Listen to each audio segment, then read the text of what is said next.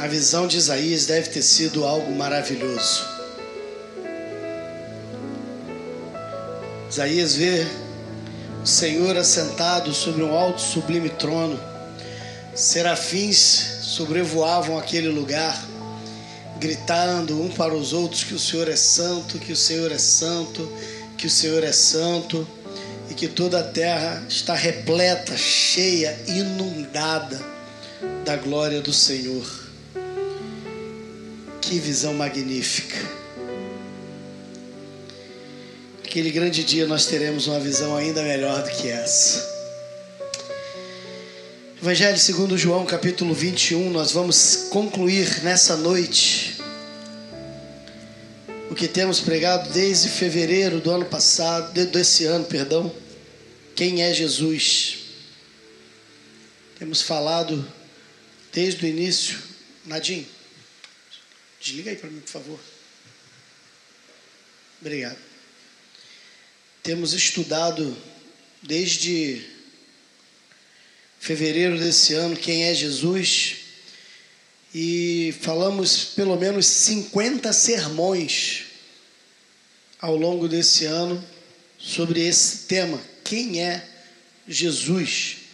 Falamos hoje pela manhã, mais uma vez, e agora terminaremos o Evangelho segundo João e leremos do verso capítulo 21, do verso 15 até o verso 25.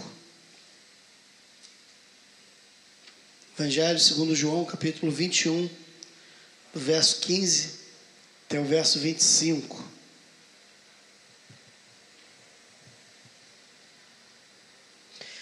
Depois de terem comido, Jesus perguntou a Simão Pedro: Simão, filho de João, tu me amas mais do que a estes?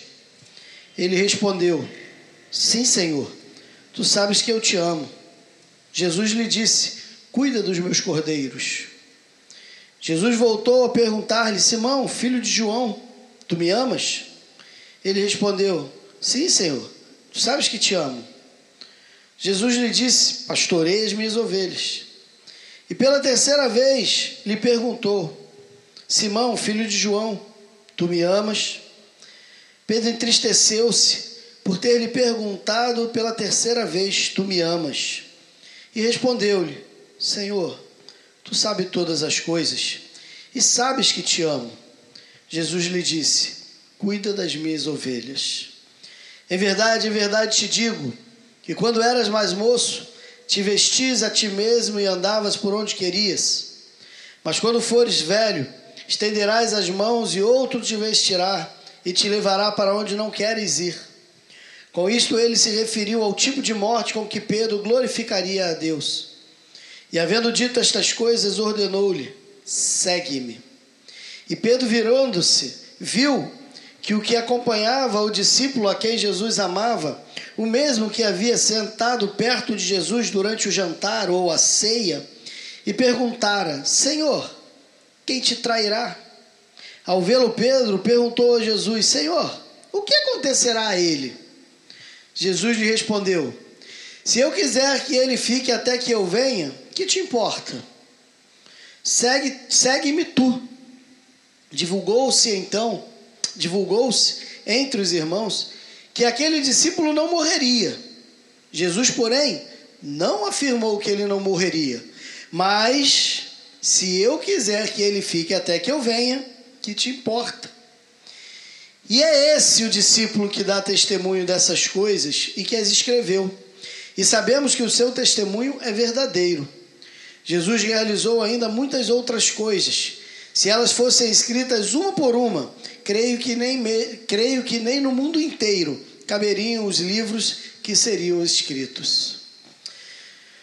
Obrigado, Senhor, por essa jornada que se estendeu ao longo de todo esse ano no Evangelho de João, tentando responder a essa pergunta: quem é Jesus? Sabemos também que é impossível definirmos de maneira precisa, inequívoca, quem é Jesus.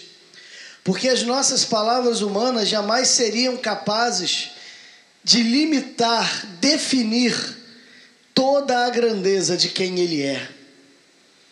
Mas obrigado, Senhor, porque ao longo de mais de 50 sermões, podemos ter uma profunda noção sobre quem Ele é. E especialmente, sabemos e aprendemos que Ele é o nosso Salvador. Que esta palavra nesta noite, ó Deus, que termina o Evangelho segundo João, possa de fato ser digna de quem Jesus é, Rei dos Reis e Senhor dos Senhores. Que esse Jesus maravilhoso ao qual servimos e que nos enviou o Espírito Santo da promessa, possa falar grandiosamente a cada um de nós nesta noite e que cada um de nós saiamos daqui com a plena certeza e convicção de quem é Jesus também para cada um de nós. É o que eu te peço em nome dele mesmo. Amém e amém.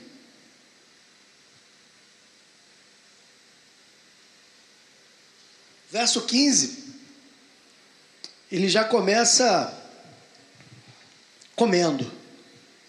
Jesus gostava de comer, irmão. Quando você vê os pastores assim, tudo barrigudinho, é porque a gente está tentando imitar Jesus. Não que Jesus fosse gordinho, mas porque Jesus comia bem. Se você ler o início, capítulo 21, você vai ver que houve uma pesca maravilhosa naquele momento ali no mar de Tiberíades. Jesus se aproxima, na verdade, aqueles discípulos estavam ali pescando, Jesus se aproxima à beira-mar, Pedro se lança porque estava desnudo enquanto pescavam. E acontece ali deles conseguirem apanhar grandes peixes depois da palavra de Jesus. E aí eles sentam ali em volta de uma fogueira e fazem uma peixada, fazem ali uma refeição é, de despedida, na verdade, junto com o mestre. Eles não sabiam o que era, mas era. E no decurso daquela refeição, após aquela refeição, Jesus então começa a tratar o coração de Pedro. Jesus começa a falar com Pedro de maneira direta. O texto não me autoriza a dizer se foi uma conversa particular entre Jesus e Pedro, se eles se afastaram num lugar mais reservado para terem aquela conversa, ou se aquela conversa acontece ali na presença dos demais apóstolos. Mas independente se ela foi uma conversa privada ou se ela foi uma conversa pública, Jesus começa ali uma terapia com Pedro. Jesus lhe faz uma pergunta, Simão, que é o nome dele. A gente chama o de Pedro, mas Pedro era uma alcunha que Jesus mesmo o dera. Pedro significa pedra, Petros no grego, Cefas no hebraico ou no aramaico, mas o nome mesmo dele é Simão. Jesus então pergunta: Simão, filho de João, o chama pelo nome, o identifica como filho de João mostra que é um assunto tratado diretamente com ele. Não era genérico, não pertencia ao grupo. Era uma conversa a ser tratada olho no olho. Afinal de contas, você se lembra que Pedro o havia negado três vezes. E no fim da terceira negação, o texto sagrado fala que Pedro vê Jesus e Jesus vê a Pedro. Os olhos deles se encontram no ato da terceira negação e Pedro chora amargamente, diz o texto sagrado. É um choro de dor. É um choro de alguém que está ferido agora, de alguém que está arrependido, de alguém que está sentindo o golpe que desferiu de traição. É Pedro. Judas é Judas já tinha ido. Foi lá fazer, sabe Deus o que? Pedro sente a dor. Ele é um traidor também. Mas a, tua, a sua traição, diferente da de, Pedro, de Judas, mexe com as suas entranhas. Judas não se arrepende, tem um remorso. Tem um sentimento que lhe causa um mal-estar, mas não ao ponto de buscar o perdão e a transformação do seu ser. Faz com que ele tire a própria vida porque não conseguiria conviver com a consciência pesada e os apontamentos, mas não produz transformação. Esse talvez seja o principal divisor de águas de diferença entre o remorso e o arrependimento. O arrependimento produz vida, o remorso produz morte. Judas vai se matar. Pedro assume o que faz. Se encontra com o mestre. Primeiramente, junto com os demais, naquela primeira aparição de Jesus. Depois, mais uma vez, oito dias depois, como falamos pela manhã, quando Tomé o vê. Mas ali não há um ambiente propício para uma conversa, para uma confrontação. Talvez Pedro, envergonhado, com medo, não sei, se escondesse ali no meio dos demais. Mas agora não. Eles estão assentados em volta de uma fogueira. É um olhando no olho do outro é um contemplando o outro. Os olhos de Jesus encontram os olhos de Pedro da mesma maneira que encontrara naquele, naquele pátio. E agora, Jesus o confronta. Simão, filho de João, tu me amas mais do que a estes outros? A pergunta de Jesus não é uma pergunta apenas de uma declaração de amor. É uma pergunta que exige uma declaração maior do que o amor comum que ele pudesse ter por aqueles que ali estavam, que ele considerava amigo. Era uma pergunta que Jesus faz perguntando: Ô Pedro, o amor que você tem por mim é um amor que transcende o amor que você sente por esses que aqui estão? O amor que você nutre por mim é um amor que vai além? Essa é a pergunta de Jesus. É claro, e você já deve ter ouvido isso uma centena de vezes, que no grego as palavras, a palavra amor ela tem algumas traduções diferenciadas.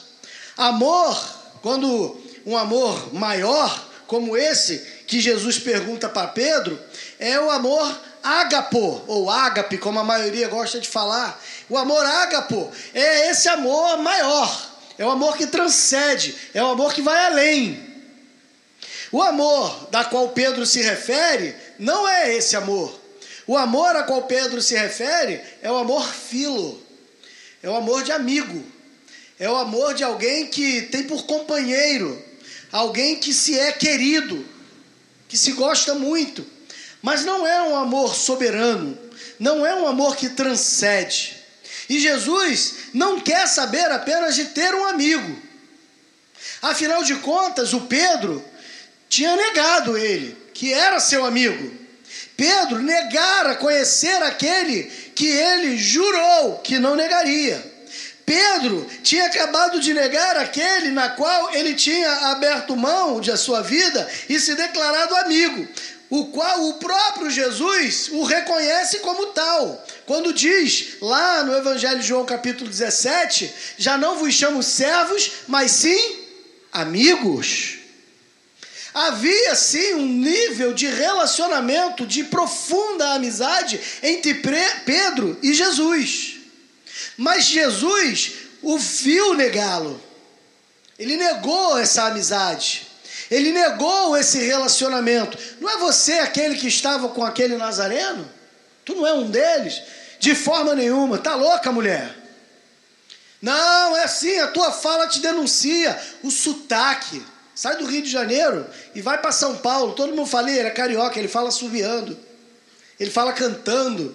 É assim que nós somos vistos. Você e eu não percebemos o nosso sotaque porque nós estamos aqui entre iguais. Mas quando a gente sai para um estado onde a linguajar, a forma de falar é diferente, a nossa linguagem nos denuncia. Quando a gente recebe aqui um sulista, um nordestino ou coisa do tipo, a gente logo percebe que ele não é daqui. E mais uma vez ele fala: Não sei o que, você está falando. E nega de novo. E por fim nega a terceira vez. E a gente conhece a história, a gente pregou sobre isso também. O galo canta, Pedro chora, os olhares são travados. E parece que ali há uma ruptura de amizade. Afinal de contas, ele negou. Você tem um amigo, provavelmente, espero que tenha. Eu tenho alguns. E é algo extremamente doloroso se sentir traído por um amigo. E eu confesso aos irmãos que não foram poucas as vezes que eu fui.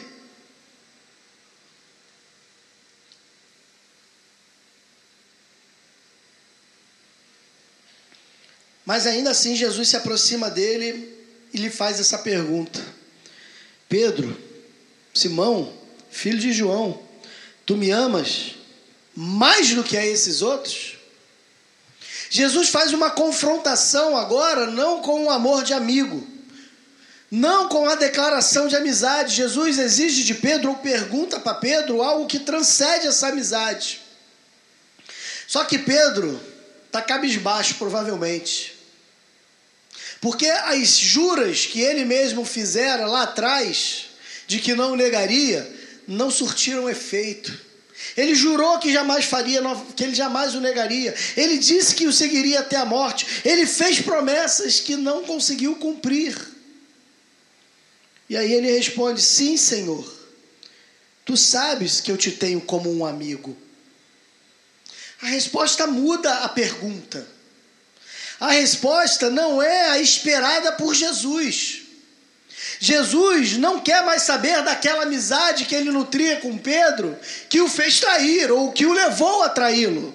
Jesus quer algo além, Jesus quer mais. Jesus faz uma pergunta direta: Pedro, você me ama mais do que a esses? Você tem um amor para mim maior do que o que você tem pelos seus amigos? É isso que Jesus está perguntando. E Pedro responde para ele: Senhor, tu sabes que eu te filo que eu te tenho como um amigo. Tu sabes que o carinho, o apreço que tenho por esses é semelhante ao que eu tenho por você. Jesus lhe diz: cuida dos meus cordeiros.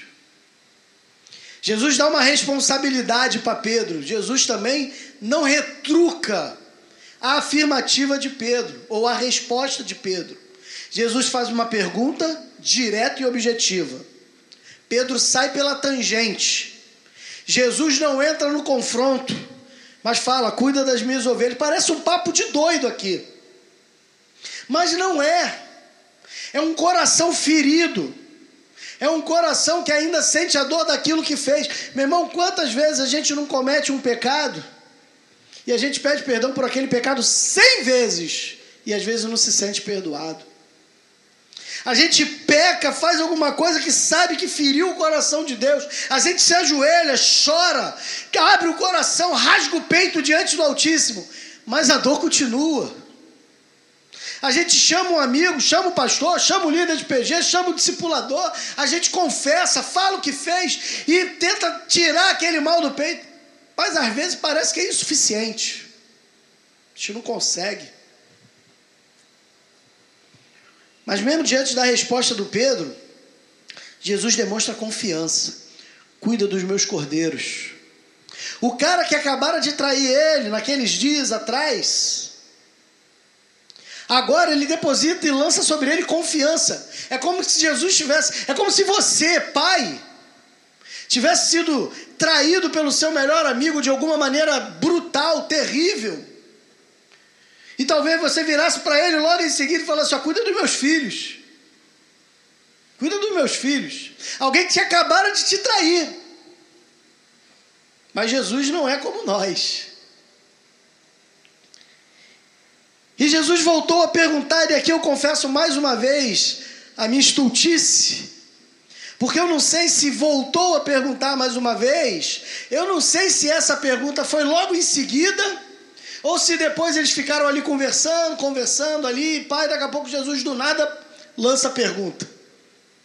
Eu confesso aos irmãos que eu prefiro acreditar que foi assim, do nada, logo depois, logo depois não. Eles conversaram ainda sobre alguma coisa, pô, vi o jogo hoje e tal. Falaram sobre alguma trivialidade. E do nada, Jesus lança a pergunta novamente. Simão, filho de João, tu me amas? Nota que já não vem mais com o adendo, mais do que a estes. Não vem mais com adendo.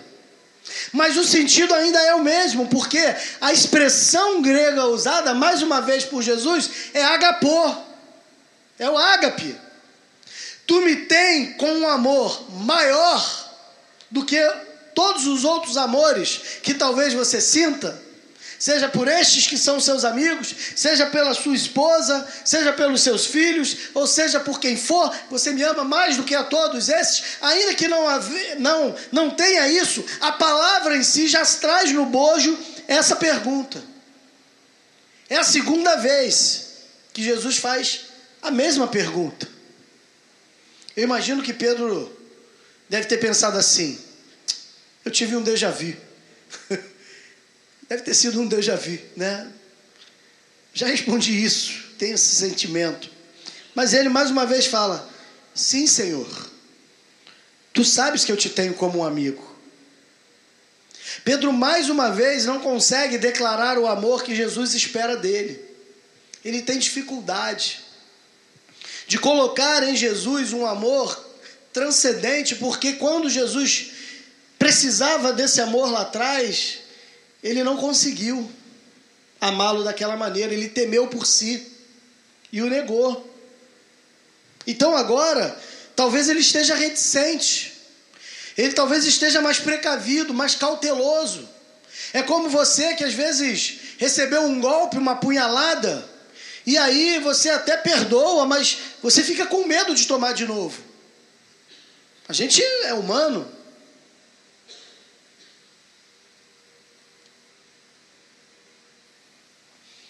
Jesus lhe disse: Pastoreia as minhas ovelhas. Jesus lança sobre Pedro mais a mesma responsabilidade.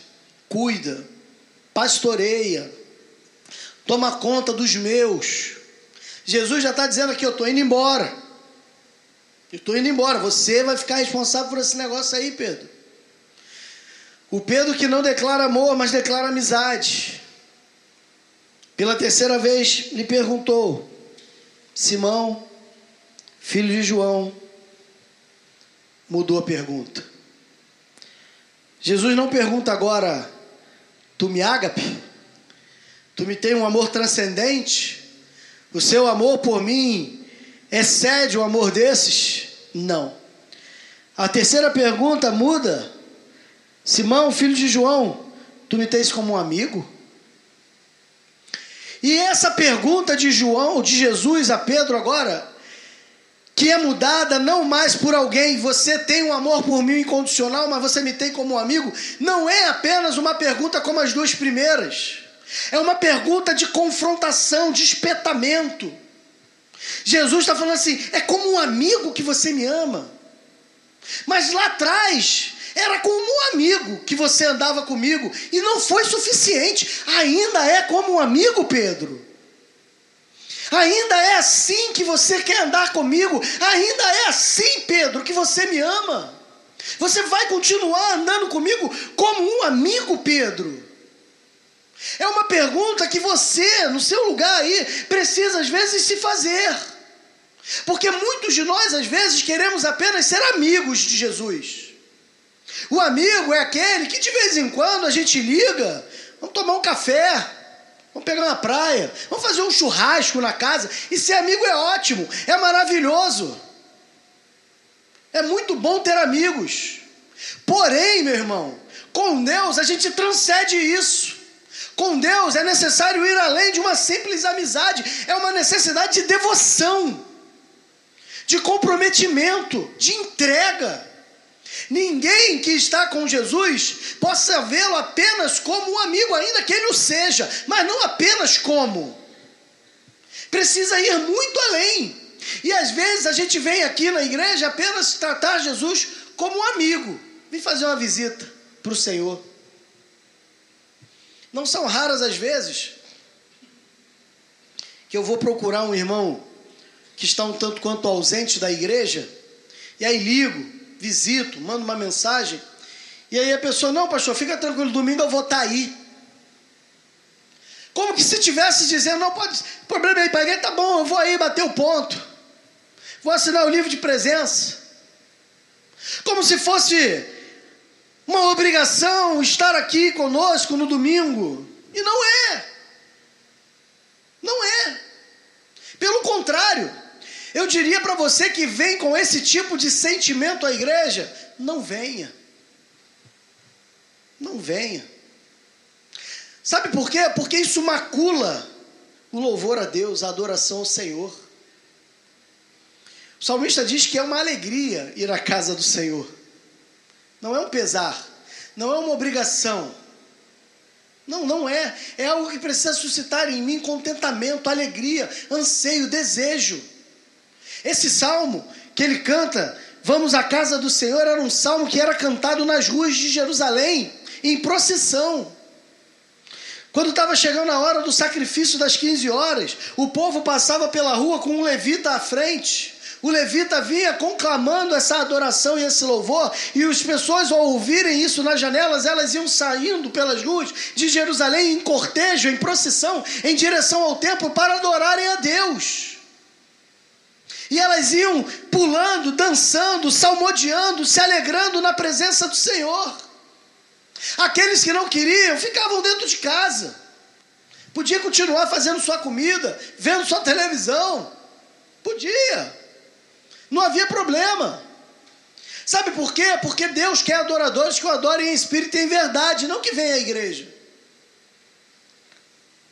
Não adoradores que venham bater um ponto. Não adoradores que vêm uma vez a cada duas semanas, três semanas, um mês, dois meses, para não ser desligado de um hall de membros. Basta você dizer para aquele irmão que está fazendo, irmão, seu irmão vai ser desligado. Ele vem à igreja um domingo, dois domingos, para não ser desligado e some de novo. Meu irmão, o hall de membro não é livro da vida. Não é. E a gente continua tratando dessa maneira. Jesus está restaurando o coração de Pedro. Talvez você precise dessa restauração nessa noite. O que Jesus está fazendo é curando um Pedro que durante três vezes nega frontalmente Jesus e Jesus três vezes o confronta com os seus próprios sentimentos, com as suas próprias crises existenciais. Pedro, você tem por mim um amor maior do que a esse. Pedro, você tem um amor por mim incondicional. Pedro, você me tem só como um amigo. Você não percebeu que não deu certo lá atrás? Você vai insistir com isso agora, Pedro? Aí a gente pensa assim, pô, agora, Pedro, depois desse choque de realidade, né?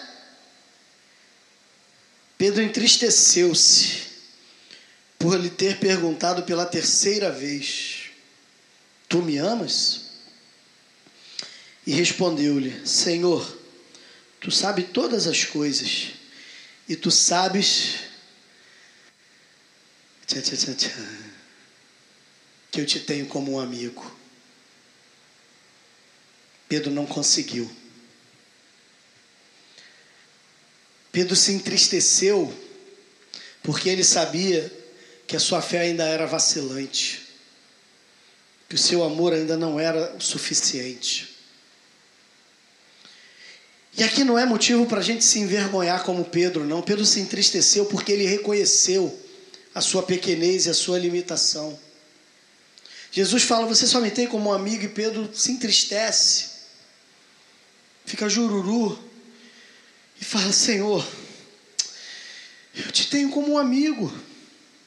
Como alguém quisesse dizer assim: Senhor, eu queria fazer mais, eu quero ir além, eu quero amar mais, mas eu ainda não consigo, Senhor. Me liberta dos meus medos. Tira de mim tudo isso. E é essa oração que a gente precisa fazer diante de Deus, sabe por quê? Porque a gente faz orações às vezes que defraudam a verdade, que tentam macular a sabedoria de Deus, porque Deus conhece o que vai no teu íntimo e não só o que sai da tua boca. O apóstolo Paulo escreveu nos Efésios, ele vai falar que Deus sabe aquilo que pedimos ou pensamos segundo o seu poder que em nós opera. Então não adianta nos curvarmos e falar, Senhor, faça-se a tua vontade. A gente sabe que a gente não quer a vontade dele, a gente quer a nossa muitas vezes. Ah, Senhor, cura lá o meu pai, a minha mãe, cura o meu irmão que está doente no hospital. Senhor, ele está desenganado, mas tu sabe todas as coisas, que se faça a tua vontade. Nada, meu irmão, tu está falando isso como palavras jogadas ao vento. Se tu fosse dizer a verdade, tu ia falar: Ah, Senhor, cura o meu irmão, por favor. Eu te imploro, cura ele. Senhor, não quero a tua vontade, não, eu quero o meu irmão vivo. Mas a gente maqueia a verdade para passar um ar de humildade um ar de simplicidade. Só que Deus conhece, meu irmão. Só que Deus sabe o que vai no íntimo. Por favor, não faça isso. A gente, a oração pública não é uma oração de confissão. Ninguém sobe no púlpito para orar, para confessar os seus pecados. A gente ora num culto público de maneira pública. Para as pessoas entenderem aquilo que estamos pedindo. Mas no seu quarto, no seu privado, na oração que Jesus nos ensinou, entra no teu quarto e fecha a tua porta, intimidade. Porque quem entra no meu quarto é íntimo meu. Eu só fecho a porta do meu quarto na minha intimidade com a minha esposa. Eu não posso entrar no meu quarto com uma outra pessoa e trancar a porta do meu quarto, que é um lugar íntimo meu e da minha esposa. Jesus fala, eu e você no seu quarto, é no âmbito da sua intimidade. Ali, meu irmão, em nome de Jesus, faz média não, porque não dá para fazer. Rasga o peito. Fala tudo, meu irmão. Não, mas será que Deus não vai ficar é, aborrecido? Meu irmão, ele conhece teu pensamento. Você já ouviu as orações que os profetas muitas vezes faziam, os salmistas muitas vezes faziam? Os filhos de Coré falam para Deus assim: Senhor, até quando ficarás preso na tua bebedeira? Até quando ficará entregue ao vinho? Está chamando Deus de pinguço, meu irmão. Quando ele viu todo mundo ali devastando Israel, ele ora desesperado, fala: Pô, Deus está parado, está dormindo. Não é possível. Quando nós não vimos Jeremias orando, Senhor, tu me enganaste, e eu fui enganado por ti, chamando Deus de enganador. Pessoas que oravam rasgando o coração porque sabiam quanto estava doendo e que não escondiam a verdade dos seus sentimentos por trás de palavras, mas abriam o coração, rasgavam o peito, confessando tudo que estava lá dentro. O quanto tem de relacionamentos enfermos entre marido e mulher, filho e filha, filhos com os pais, porque não tem coragem de dizer a verdade. E aí arruina, arruína um relacionamento, porque não consegue ser verdadeiro. Tem gente morrendo espiritualmente porque não consegue ser verdadeiro com Deus, não consegue rasgar o peito não consegue falar, Senhor, eu estou aborrecido contigo, eu acho que eu não merecia passar por isso. Ainda que depois você bote a mão na consciência e você fala assim: eu mereço o pior dessa vida porque eu sou um pecador. Mas isso é depois, com a cabeça limpa. Na hora da dor, meu irmão, a gente se julga o mais santo do mundo. Eu não merecia, Deus, passar por isso. E a gente fala: não, Senhor, tu és soberano nas tuas decisões, na tua santa vontade. Essa é a oração do fariseu. Graças te dou, Senhor, porque jejuo duas vezes por semana, dou o dízimo de tudo que ganho, sou isso, sou aquilo, sou aquilo outro, não sou como aquele homem, um publicano. Essa é a oração farisaica. Quando a gente fala de Deus, ou exalta a Deus com as nossas palavras, mas com palavras mentirosas, porque não é aquilo que vai no fundo do nosso íntimo. A beleza dessa conversa, desses questionamentos de Jesus com Pedro, é a sinceridade dele. Porque é possível que se fosse eu e talvez você, você talvez não, você é mais santo do que eu, eu sou mais pecador. Mas eu provavelmente diria para Jesus na primeira pergunta: Valmir, você me ama com um amor incondicional mais do que é esse? Oh, claro, Jesus, tu sabe que sim. Tu sabes que te ama qualquer coisa nessa vida. Tu é o meu Deus, o meu Salvador, o meu Redentor. A minha vida está totalmente entregue. Então por que, que tu me negou? Já pensaram que se Pedro responde dessa maneira, essa seria a indagação de Jesus? Então por que você fez o que fez ali alguns dias atrás? Então a gente não pode tentar, de alguma maneira, tentar ludibriar o Altíssimo. Meu irmão, ele é pai. Abra o coração com seu pai, porque se você não abre o coração com seu pai, com quem mais você vai abrir?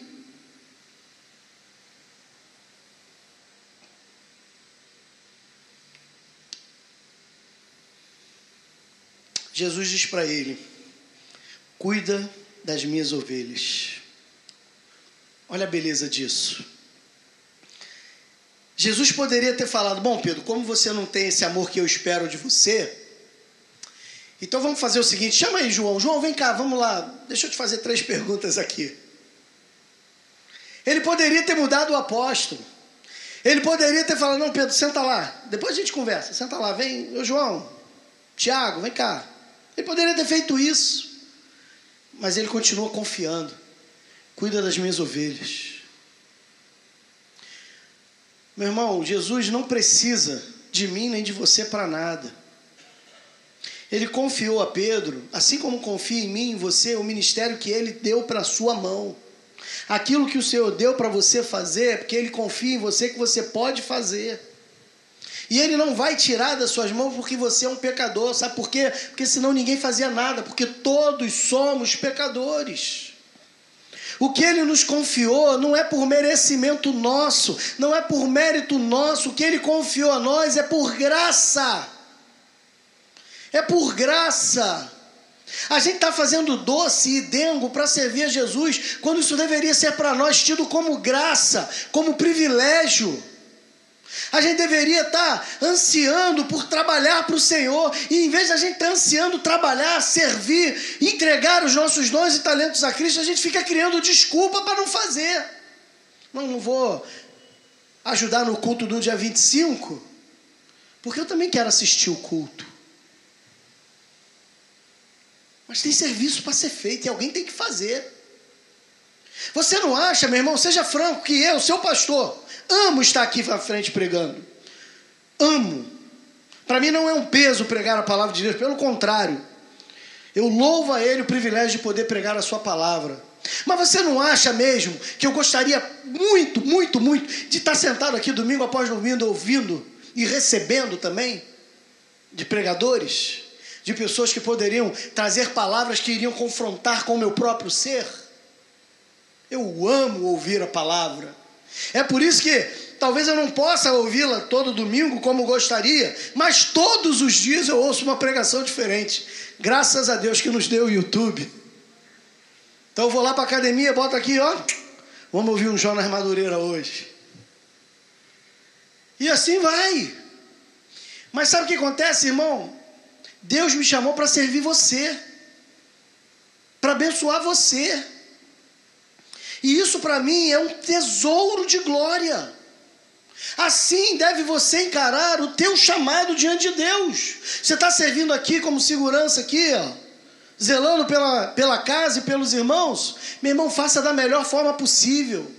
Não faça assim, pô, vou lá hoje, pô, esqueci, pô, eu que estou na segurança. Ih, rapaz, vou ter que acordar domingo de manhã, ter que dar aula na EBD e tal. Pô, uma vontade de dormir até tarde. Meu irmão, se é assim que você faz a obra do Senhor, em nome de Jesus, larga. Não, Vamir, mas eu estou fazendo ali porque eu, eu sei que se eu não fizer não vai ter ninguém para fazer. Meu irmão, o dono da seara que está responsável por ela, não é você não. Você não é o dono da seara.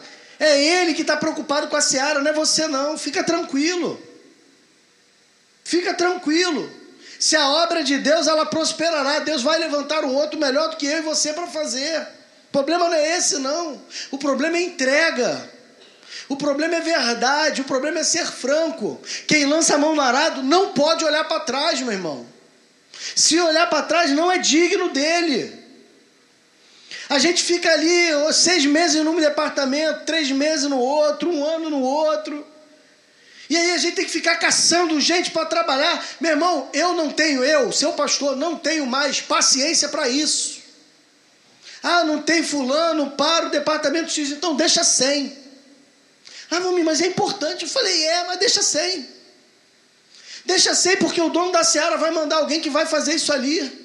Não é função minha estar tá caçando gente, pescando gente para departamento. A minha função é fazer o que o Eterno falou: rogai ao Senhor da seara que envie ceifeiros à sua seara. Meu papel é orar. Esse é o meu papel, esse é o seu papel. Eu não sou argamassa para ficar tampando buraco de quem não quer fazer. Agora, uma coisa é fato: naquele dia o Eterno vai dizer: mostre-me as suas mãos. O Pedro abriu o coração, ele foi autêntico, ele foi verdadeiro, ele foi sincero, gente. A gente não pode condenar e apontar o dedo para esse homem, porque a gente cria estereótipos, como criamos com Tomé, como falamos hoje pela manhã. É o homem sem fé, é o incrédulo. Nós criamos um estereótipo de Tomé que está completamente equivocado, como vimos hoje pela manhã, assim como talvez tenhamos criado contra Pedro, e estamos mais uma vez equivocados, porque possivelmente você e eu o negaríamos assim como ele negou. Possivelmente.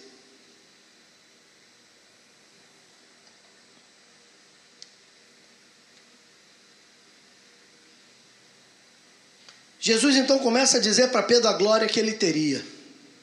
Verso 18.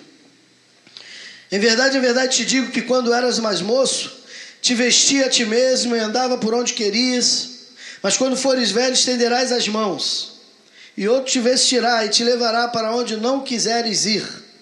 Com isto, ele se referiu ao tipo de morte que Pedro glorificaria a Deus. Meu irmão, o nosso pensamento ocidental e secularizado mudou completamente a perspectiva do verdadeiro e real discípulo.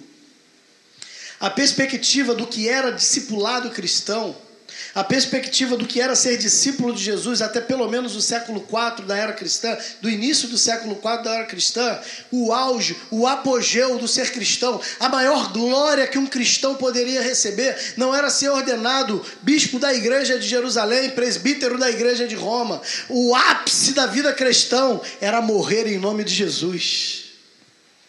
Era o martírio esse era o ápice, esse era o sonho. Você tem noção de que aqueles crentes sonhavam em morrer?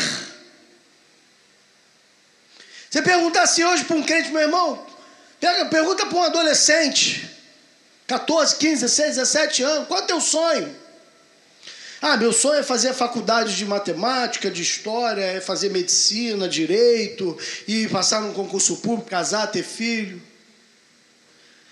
Se pegar esse adolescente e jogar ele daqui a dois mil anos atrás ali, mil, três, mil oitocentos anos atrás, e botar ele no meio de um grupo de outros adolescentes ali, quando ele falar isso, ia ficar igual aquele meme que a gente recebe aí no YouTube. Hein? Já viu aquele meme assim? Hein? Os adolescentes iam fazer isso. Que loucura é essa? Que negócio é esse?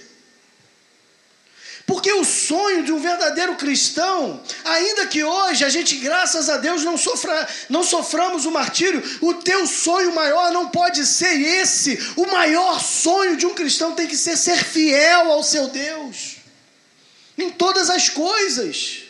O que, que você quer ser? Eu quero ser médico. Mas por que, que você quer ser médico? Porque eu sei que eu sendo médico eu vou conseguir alcançar muitas pessoas. Porque através da medicina eu vou poder abençoar vidas. Eu vou poder pregar o evangelho. Eu vou poder falar do amor de Deus. Pessoas serão curadas no corpo, mas também serão curadas na alma. Meu Deus do céu, é disso que precisamos. Qual é o teu sonho? Eu quero ser deputado federal. E quem sabe um dia presidente da República. Mas por que você quer ser deputado federal? Por que você quer ser deputado da, presidente da República? Porque todos os deputados que eu conheço são corruptos. Mesmo aqueles que se dizem cristãos envergonham o nome de Deus. E eu quero mostrar que é possível ser cristão, que é possível ser fiel a Deus, mesmo no meio da podridão e da sujeira. Meu Deus do céu, isso é um sonho que vale a pena ser sonhado, porque glorifica a Deus. O texto sagrado fala que era essa a forma que Pedro glorificaria a Deus. Qual é a forma que você vai glorificar a Deus, meu irmão? Fala para mim qual é a forma. É liderando o departamento na igreja? Você acha que só isso glorifica o nome de Deus? A gente está muito atrasado. Pedro morreu aproximadamente no ano 66, 67, mais ou menos 30 anos depois que Jesus dá essa palavra para ele. 30 anos depois. Pedro é crucificado de cabeça para baixo, segundo a tradição. É crucificado de cabeça para baixo em Roma. Quando ele é condenado de crucificação, ele faz só um pedido. A gente talvez imploraria clemência ao imperador. Ele faz só um pedido: pode ser de cabeça para baixo? Por que, Pedro?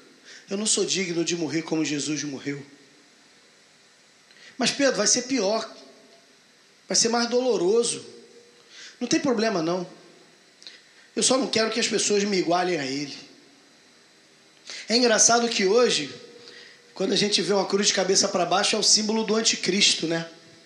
Não é é símbolo de um grande homem de Deus que deu a sua vida por amor a ele, Pedro. Se você vê nas vestes papais, se você vê com cuidado e analisar, por exemplo, quando ele está ex-cátedra, assentado na cadeira de São Pedro, você vai perceber que na faixa as cruzes estão de cabeça para baixo. Aí eu já vi crente falando, tá vendo? Ele é o anticristo, é a besta do apocalipse. A besta é você que não sabe o que está falando. É, ele está representando ali, na crença católica, não estou dizendo que é a nossa, mas na crença católica, Pedro. Grande homem de Deus. E Jesus termina o verso 19 dizendo, depois de falar que ele morrer, que ele iria morrer, fala assim: segue-me. Parece uma ironia, Jesus começa a falar: Pedro, você vai morrer por causa de mim. Mas não debanda, não, me segue. Persevera, continua. A beleza do Evangelho está nisso do verdadeiro Evangelho. Porque o verdadeiro Evangelho não é esse Evangelho que estão pregando aí fora, que te prometem carro melhor, casa melhor, casamento melhor, tudo melhor para você, você para de sofrer, todos os problemas da sua vida são resolvidos. Seguir esse Evangelho é fácil, quem não quer, gente? Se eu chegasse aqui agora e falar, gente, quando terminar o culto, todo mundo corre lá para cima que tem uma maleta com um milhão de dólares para cada um. Meu irmão, a gente ia se atropelar e ia pegar até o do outro. Mas sabe o que, que acontece, meu irmão? Essa não é a beleza da nossa fé. A beleza da nossa fé é que o convite do Evangelho é um convite à dor e ao sofrimento e à glória eterna na presença dEle. Essa é a beleza do Evangelho. A beleza do Evangelho é que o convite de Jesus não é venha prosperar, venha restaurar seu casamento, venha curar as suas dores e enfermidades. O convite de Jesus é negue-se a si mesmo, tome a sua cruz e me siga. A beleza do Evangelho é que o convite de Jesus é um convite de morte, para que lá na frente a gente receba vida. Esse é o convite de Jesus. Mas a gente quer continuar ouvindo os falsos profetas. Mas Jesus também falou deles e disse: Quem achar a sua vida, perdê-la.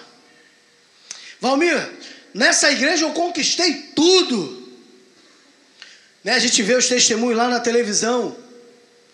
Meu negócio prosperou. Eu troquei de carro, minha família voltou. Os testemunhos que a gente sabe que é mentira, né? Você sabe que é mentira. E aí eles contam aquelas coisas fabulosas para vender. Mas ainda que fossem verdades, a minha pergunta sempre seria a mesma: ganhou o mundo inteiro, perdeu a sua alma. E Pedro se virando, se viu que o acompanhava. Aqui é legal, né, irmãos? Esse momento é engraçado da conversa, fala a verdade, eu acho pelo menos. Eles estavam ali sentados, comendo uns biricuticos ali, né? Um peixinho e tal. E aí o Pedro ouve que vai morrer. E aí fica, caramba, vou morrer, cara. Complicou, hein? Ô Jesus, e ele ali? O que, que vai acontecer com ele? Eu não consigo deixar de ver essa cena na minha cabeça desse jeito. O Pedro meio ali, perdidão, caraca, eu vou morrer, como é que tá esse negócio? E aí ele olha para o lado, olha para o outro, tem o João sentado ali. Joãozinho, gente boa, discípulo que Jesus amava. Você, Senhor, e o, e o João? Fala aqui para mim. O que, que vai acontecer com o João? Eu não sei se Pedro estava ali querendo dizer assim, pô, bota ele para morrer comigo, Jesus, sozinho não. Ou se ele estava dizendo, tá bom, mas isso vai acontecer só comigo, é uma realidade de todos. O que, que é Jesus? E aí Jesus vai falar para ele lá, né? No verso 22, Jesus respondeu: Se eu quiser que ele fique até que eu venha, que te importa? Segue-me tu. Toma conta da tua vida, Pedro. Toma conta da tua vida. Tá preocupado com o outro, pô? Se eu quiser que ele fique aí, aí, aí a gente vê também a, a maneira como a gente deturpa a palavra de Deus. E eu já falei algumas vezes, isso aqui de vez em quando é bom repetir, vou repetir agora para os irmãos. Eu sou responsável pelo que eu digo. Eu não sou responsável pelo que você entende.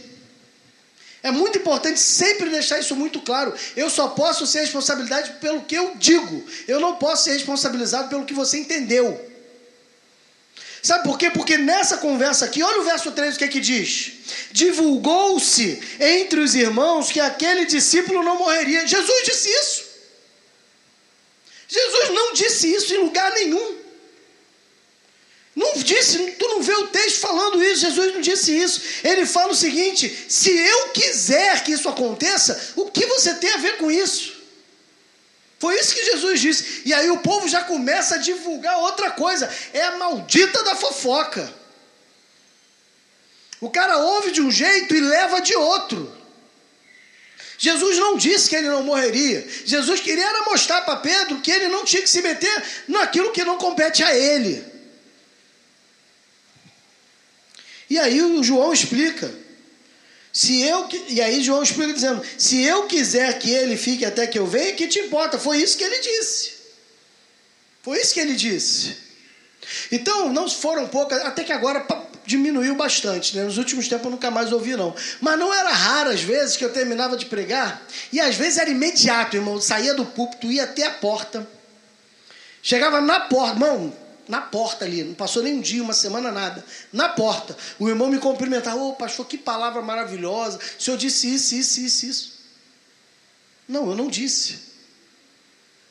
Quantas vezes as pessoas dizem que eu disse coisas e eu não disse, coisas completamente o contrário. Eu chego aqui e falo, irmão, não matar, não pode matar, irmão. Aí chega, ô, oh, pastor, é mesmo, a gente tem que matar mesmo, né?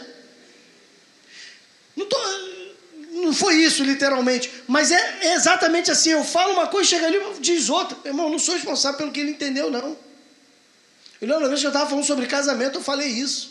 Né? Eu estava falando sobre a questão do perdoado, caminhar mais uma milha, de que nem mesmo o adultério é uma justificativa para se encerrar o casamento, que o adultério é uma justificativa para se entregar perdão e restaurar-se o casamento. Aí chegou ali na porta e falou, é, pastor, foi por isso mesmo que eu terminei meu primeiro casamento. Não é mesmo, não, era uma visitante, né? Igual o senhor falou mesmo, me, me traiu, eu larguei na hora. Mas aonde que eu disse? Eu falei, não, peraí, eu não disse isso não. Não, o senhor falou sim. E teimou comigo. Aí eu pedi licença que eu estava cumprimentando, eu puxei ela, mas mano, não falei isso. Eu falei isso, isso. Não, mas não foi isso que eu entendi, não. Eu falei, então a irmã entendeu errado, Deus abençoe. A gente ouve o que quer ouvir, né? O nosso ouvido é seletivo. A gente tem um ouvido seletivo. Você chega para o seu filho e fala assim: meu filho, termina de lavar a louça que depois eu vou te dar uma caixa de bombom. Ele só ouviu a caixa de bombom. É ouvido seletivo. A gente ouve o que quer ouvir. Verso 24. E esse é o discípulo que dá testemunho dessas coisas e que escreveu. E sabemos que seu testemunho é verdadeiro. Por que, que ele diz e sabemos que o seu testemunho é verdadeiro. É o próprio João que está escrevendo. Já falei para os irmãos, isso daqui foi escrito aproximadamente 50 anos depois dos eventos. Provavelmente ali já nos últimos anos de vida de João. João escreve e fala: e sabemos que o seu testemunho é verdadeiro. Sabe por quê? Porque ele sabia que ainda haviam muitas pessoas que viram o ministério do Jesus vivo. Ele sabia que ainda existiam pessoas que poderiam questionar a história que ele estava narrando. Isso também é mais uma prova da autenticidade dos evangelhos, porque todos os evangelhos, quatro, foram escritos quando as testemunhas oculares que viram o ministério de Jesus ainda estavam vivos. Então, se Mateus, Lucas, Marcos, João tivessem escrito alguma coisa que não fosse verdade, as pessoas, oh, peraí, isso é mentira, Jesus não fez nada disso. Ele Fernando não teve nada disso. Foi nada assim. Mas eles escrevem com o pessoal vivo porque eles sabiam que aquilo que estava sendo escrito era a atestação do fato, da verdade. Hoje é que é questionado isso. E é questionado porque a nossa, entre aspas, ciência, ela é tendenciosa. Porque se a Bíblia não fosse um livro cristão, se não fosse a carta de Deus para o seu povo, se fosse um compêndio ou um tratado filosófico apenas, ela estaria despontada em todas as nações. As pessoas a exaltariam como a verdade suprema e absoluta. Como exaltam Sócrates, como exaltam Parmênides, como exaltam Zenão, como exaltam tantos outros que não têm 1% da beleza das Escrituras, mas são tidos como verdade absoluta. Mas não falam de Deus, não falam do senhorio de Cristo, não falam de um Deus que morre em favor dos homens que o traíram. Isso os homens não podem aceitar. Jesus realizou muitas outras coisas e elas foram escritas E se elas todas fossem escritas uma por uma, creio que nem todos os livros do mundo inteiro caberia. Não daria para escrever com detalhes cada uma daquilo que Jesus fez. Nós falamos hoje pela manhã que o objetivo do que está contido nos evangelhos é para que eu e você tenhamos a ciência que Jesus, ele é o enviado de Deus. E eu quero dizer para você uma coisa: quem é Jesus? Jesus é o Filho de Deus que deu a vida dele para salvar a mim e a você. Esse é Jesus. Se você entender só isso, tem a vida eterna. Você só precisa aprender isso. Se eu preguei ao longo desse ano inteiro o Evangelho de João, mais de 50 sermões para responder quem é Jesus. Se você sair daqui dessa noite apenas com essa resposta, quem é Jesus para você? Jesus é o meu Senhor, Jesus é o meu Salvador, Jesus é o Filho de Deus que deu a sua vida em resgate de muitos. Se você sair só com essa resposta, meu irmão, valeu os 50 sermões valeu o ano inteiro. Mas se você sair daqui sem entender isso, eu não, mas você perdeu seu tempo inteiro ouvindo 50 sermões.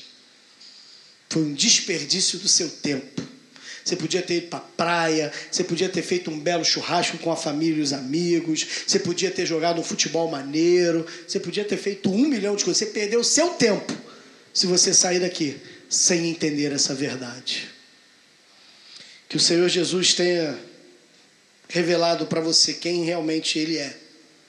Que o Santo Espírito sedimente no teu coração a beleza da grandeza de quem Jesus é.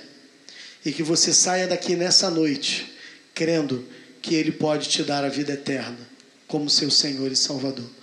Feche seus olhos e vamos orar encerrando não somente esse culto, mas também toda essa série de reflexões. Bondoso Deus, obrigado, Senhor, pela trajetória deste ano. Obrigado, Senhor, porque ao longo desse ano pudemos falar da melhor, maior, mais bela e única perfeita que passou nesta vida, nesse mundo. É tão bom